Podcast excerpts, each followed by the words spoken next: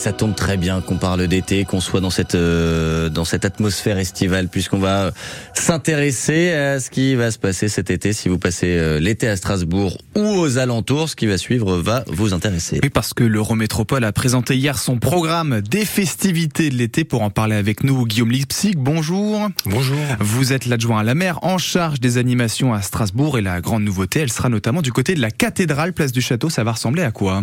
Alors il y a plein de grandes nouveautés, mais effectivement il y a celle-là qui euh, attire un petit peu les attentions. euh, on est euh, en fait sur euh, un projet qui va occuper la place du château. On, avec, on travaille avec un collectif d'artistes syriens qui va implanter des arbres de 13 mètres de haut, qui vont héberger pendant tout l'été une programmation culturelle, une programmation d'ateliers et d'activités ouvertes à tous. D'accord. Et est-ce qu'il y aura toujours des illuminations euh, ou Il y aura effectivement euh, une mise en valeur lumineuse de la façade de la Rosace qui va tourner en boucle pendant tout l'été, mais c'est pas, euh, on va dire, un spectacle avec un début, une fin, comme on y était habitué. D'accord, très bien. Et avec des grandes sculptures aussi, hein, si j'ai bien. Ça, c'est les fameux arbres de 13 mètres, exactement. C'est une œuvre qui s'appelle le Néméton. On retrouve aussi évidemment les incontournables, le farce, les docks, la foire Saint-Jean, mais il y a des petits changements quand même au niveau des horaires, il me semble. Exactement. On, on s'adapte maintenant depuis deux ans, avec, après le, le post-Covid, à l'ensemble des changements auxquels on est confronté. Euh, sur les changements d'horaire, c'est bien sûr le changement climatique. Hein, on voit les, les étés précédents, euh, que les, les, températures et les canicules qu'on a connues, que ça ne sert plus à rien de développer des, des programmations entre 14h et 18h. Donc on va, par exemple, développer euh, un aspect plus nocturne sur la base nautique de la plage et on pourra faire du pédalo jusqu'à 21h. Vous parliez des autres nouveautés. Finalement, c'est quoi l'esprit des festivités cette année à Strasbourg? Alors, nous, on parle pas de festivités, on parle d'une politique publique parce qu'en fait, cette programmation, elle répond à des enjeux, dont entre autres l'enjeu social. Et on a développé justement des opérations comme Touristes de ma, dans ma ville, qui s'adressent à un public éloigné, qui pourra aller visiter euh, gratuitement euh, des stades, les musées, la cathédrale, euh, avec les transports offerts et un accompagnement de médiation culturelle.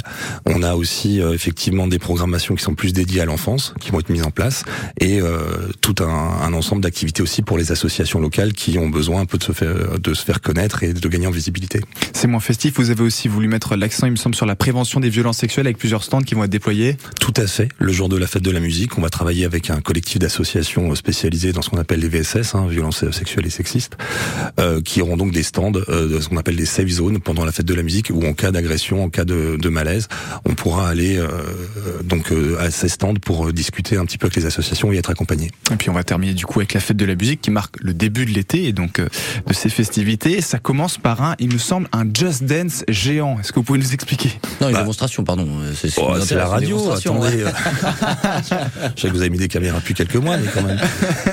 non, en fait, ouais, le Just Dance, c'est un, un, jeu vidéo qui tourne depuis plusieurs années, hein, qui a un grand succès. Euh, et en fait, c'est un jeu de, c'est un jeu de danse, un jeu de chorégraphie. On doit reproduire une chorégraphie faite par des animateurs. En l'occurrence, ce seront des, des champions euh, d'Europe et des champions du monde qui seront présents sur scène et qui inviteront toute la place Kléber à danser avec eux. Ah oui, d'accord. Donc effectivement, faut, faut, faudra mouiller le maillot, si j'ai bien compris. Merci de nous avoir détaillé, détaillé ce programme, Guillaume Lipsig. Il est au complet sur francebleu.fr Alsace. Voilà. Et, et sur été.strasbourg.eu. été.strasbourg.eu. Voilà, vous avez les deux sites. Choisissez celui qui vous fait plaisir. En attendant, je vous souhaite une bonne journée. Merci beaucoup. Merci à vous. Voilà.